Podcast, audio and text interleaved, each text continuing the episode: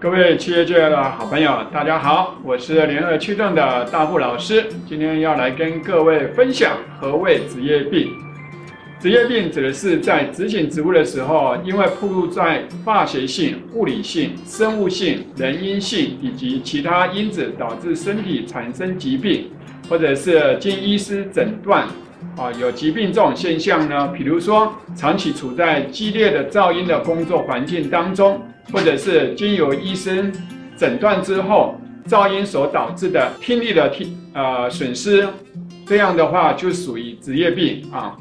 那职业病申请而认定呢，啊，往往就要有职业病的诊断书，还有既往作业的一个经历啦，啊，还有职业暴露的资料，以及劳工的体格，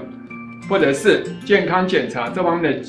记录，以及病历，还有生活史、家族史各方面的一个资料。准备这些资料之后，只要向直辖市或县主管机关来申请认定即可。那我们都知道，就是说史上最惨的这个案例职业病，就是 RCA 这个事件，在民国七十年啊，女工集体工伤的一个这样的一个事件，在一九九四年被揭发之后呢，许许多的女工年轻的时候暴露在充满致癌性有机溶剂的这样的一个环境当中，每天的饮用水遭到污染，不少。啊，女工因此下半辈子饱受了病痛的这样一个折磨，甚至因为得到癌症而病逝啊，还有免疫系统这样失调啊，或者是那个胎死腹中这一些。好，那经过那个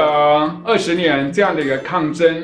那因为时间过了很久，职灾认定跟实教的还有因果关系举证是很困难的哈。